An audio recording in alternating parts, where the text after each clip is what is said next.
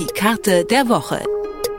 In Kooperation mit dem Katapult Magazin, dem Magazin für Sozialwissenschaft und Kartografik. Detektor FM. Programmiersprachen auswendig lernen, an Codes tüfteln und Robotern das Sprechen beibringen. Informatikertätigkeiten werden meistens mit dem männlichen Geschlecht assoziiert. Und das ist auch gar nicht so überraschend. Auch heute sind nämlich noch fast 80 Prozent aller Informatikstudierenden männlich. Woran aber liegt das eigentlich und was bedeutet das für die Technikbranche? Darüber spreche ich mit Janina Drewans vom Katapult Magazin. Hallo Janina. Hallo. Ich habe es schon gesagt, es geht um Informatikstudiengänge, aber was genau ist auf eurer Karte der Woche zu sehen? Auf der Karte der Woche ist ein Liniendiagramm abgebildet, das den Frauenanteil in Informatikstudiengängen darstellt. Und man kann sehr gut sehen, dass der Anteil an Frauen, die Informatik studieren, insgesamt sehr niedrig ist und auch in den letzten Jahren nur sehr langsam ansteigt. Jetzt ist das auch einfach mal so meine Intuition, zu sagen, ja, die wurden ja auch schon immer äh, von Männern dominiert. Wie hat sich denn der Anteil da entwickelt? Sind wir bei den 50 Prozent oder wie weit sind die noch entfernt? Insgesamt liegt der Frauenanteil bei 21 Prozent fächerübergreifend. Also in den kompletten Informatikstudiengängen gibt es nur 21 Prozent Frauen, die diesen Studiengang studieren.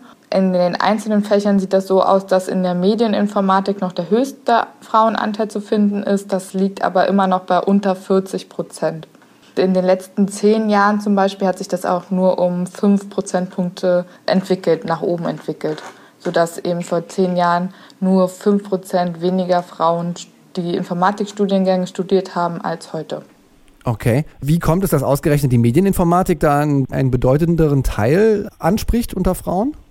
Ja, ich denke, dass das eben an den Medien liegt, die eben dann noch interessanter erscheinen und vielleicht auch die Frauen weniger abschreckt, auch einen Informatikstudiengang dann zu wählen. Woher kommt denn diese, diese abschreckende Wirkung? Liegt das daran, dass da so viele Männer rumlaufen oder liegt das daran, dass man den Frauen in der Schule einredet, sie könnten kein Mathe und kein Informatik?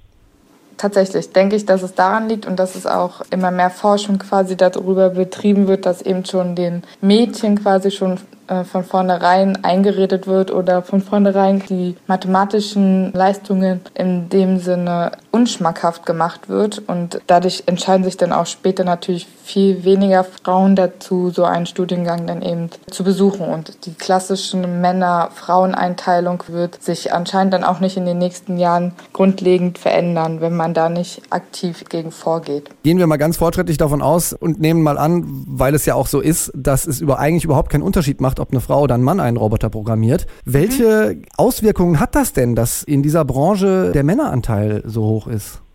Also das kann man ganz gut daran sehen, dass sobald eine Software entwickelt wird, die nur von Männern entwickelt wird, natürlich dann auch spezifisch auf Männer entwickelt wird. Ein Beispiel für männlich dominierte Technik kann man in der Automobilbranche gut erkennen. Da wurden zum Beispiel bis ins Jahr 2000 die Airbags von Autos nur anhand von männlichen Testdummies getestet und viele Todesopfer konnten dann darauf zurückgeführt werden, dass es überhaupt keine weiblichen Testdummies gab und erst nach der Entwicklung eines weiblichen Testdummies konnte dann quasi die Automobilbranche dementsprechend so umgerüstet werden, dass die Airbags jetzt sowohl Frauen als auch Männer schützen. Also es kann durchaus gravierende Gefahren bürgen, Software nur von Männern entwickeln zu lassen. Was müsste passieren, damit sich das ganz schnell ändert? Also es müssten mehr Menschen Software entwickeln, sodass diese Software dann auch gerechter wird. Also das betrifft ja nicht nur Frauen, sondern dass es eben vielfältiger ist. Und so kann dann die Gesellschaft viel besser diese Intelligenzen nutzen. Also dass sie quasi einem breiteren Publikum zur Verfügung steht und dass auch die komplette Welt abgebildet wird durch diese Techniken, die ja eben die Welt in dem Sinne besser machen sollen.